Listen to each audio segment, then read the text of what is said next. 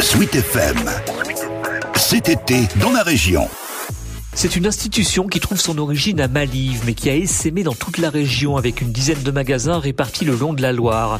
C'est la biscuiterie de Chambord, 40 ans d'histoire. Aujourd'hui, c'est Patrick Collin qui détient l'entreprise. C'est une biscuiterie qui a été détenue par euh, Fauchon, que j'ai acheté il y a une quinzaine d'années et qu'on a développé avec l'ouverture de plusieurs magasins dans la région, le développement des nouveaux produits, tout en gardant la qualité du savoir-faire qui existait. Une histoire qui continue donc de s'écrire, mais toujours sur la base solide de quelques recettes désormais emblématiques qui ont largement contribué en tout cas à la notoriété de la biscuiterie. Le produit phare, c'est le palais Sologno, évidemment, qui est très connu, hein, rhum raisin. Et après, il y a des petits fours cerises et puis toute une gamme. On a à peu près une vingtaine de, de sortes de biscuits qui s'est développée au fil du temps. Également une gamme de salés maintenant qui fonctionne très bien et toute une gamme bio qui aussi se développe. Tout est fabriqué selon des procédés artisanaux largement mis en avant par l'entreprise, notamment sur ses deux sites de production à Malive et à Courcheverny. Le succès est tel d'ailleurs d'ailleurs que la biscuiterie a dû envisager d'agrandir ses laboratoires. Des travaux sont en cours sur le site historique de Malive. Jonathan Chigot est le directeur général de la biscuiterie de Chambord. On a eu la chance de pouvoir construire euh, à 20 mètres de notre atelier actuel et donc euh, il est composé d'une boutique de 400 mètres carrés qui pourra accueillir effectivement les groupes pour visiter, découvrir le monde de notre entreprise et un site de production plus grand, plus performant où on va pouvoir développer encore nos capacités de production et créer surtout beaucoup de nouveaux produits. Et ce ne sont pas les projets qui manquent comme l'explique le PDG Patrick Collin. Il y a des idées sur différents produits. Ça peut aller de la madeleine au financier, en passant par des cracous. Il y a toute une gamme de produits, mais on n'avait pas l'outil voulu pour les développer. Un manque bientôt surmonté. Le réseau de magasins devrait aussi s'étoffer à l'avenir.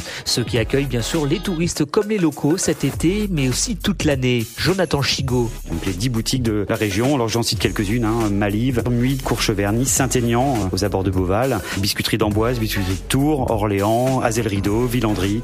Voilà, je pense que j'ai oublié personne, je crois. Et Chambord, évidemment, au pied du château, puisque nous avons une belle boutique euh, sur la place. Et quant à ce qui fait le succès de cette entreprise depuis plus de 4 décennies maintenant? Des recettes authentiques, une simplicité, une facilité, des bonnes équipes, vraiment, je tiens à le souligner, que ce soit dans les ateliers de production comme dans les boutiques, de la proximité, du conseil, voilà, du local, quoi, tout simplement, euh, simple, efficace. Efficace, comme le chantier du nouveau site de production à Malive qui a commencé en juin.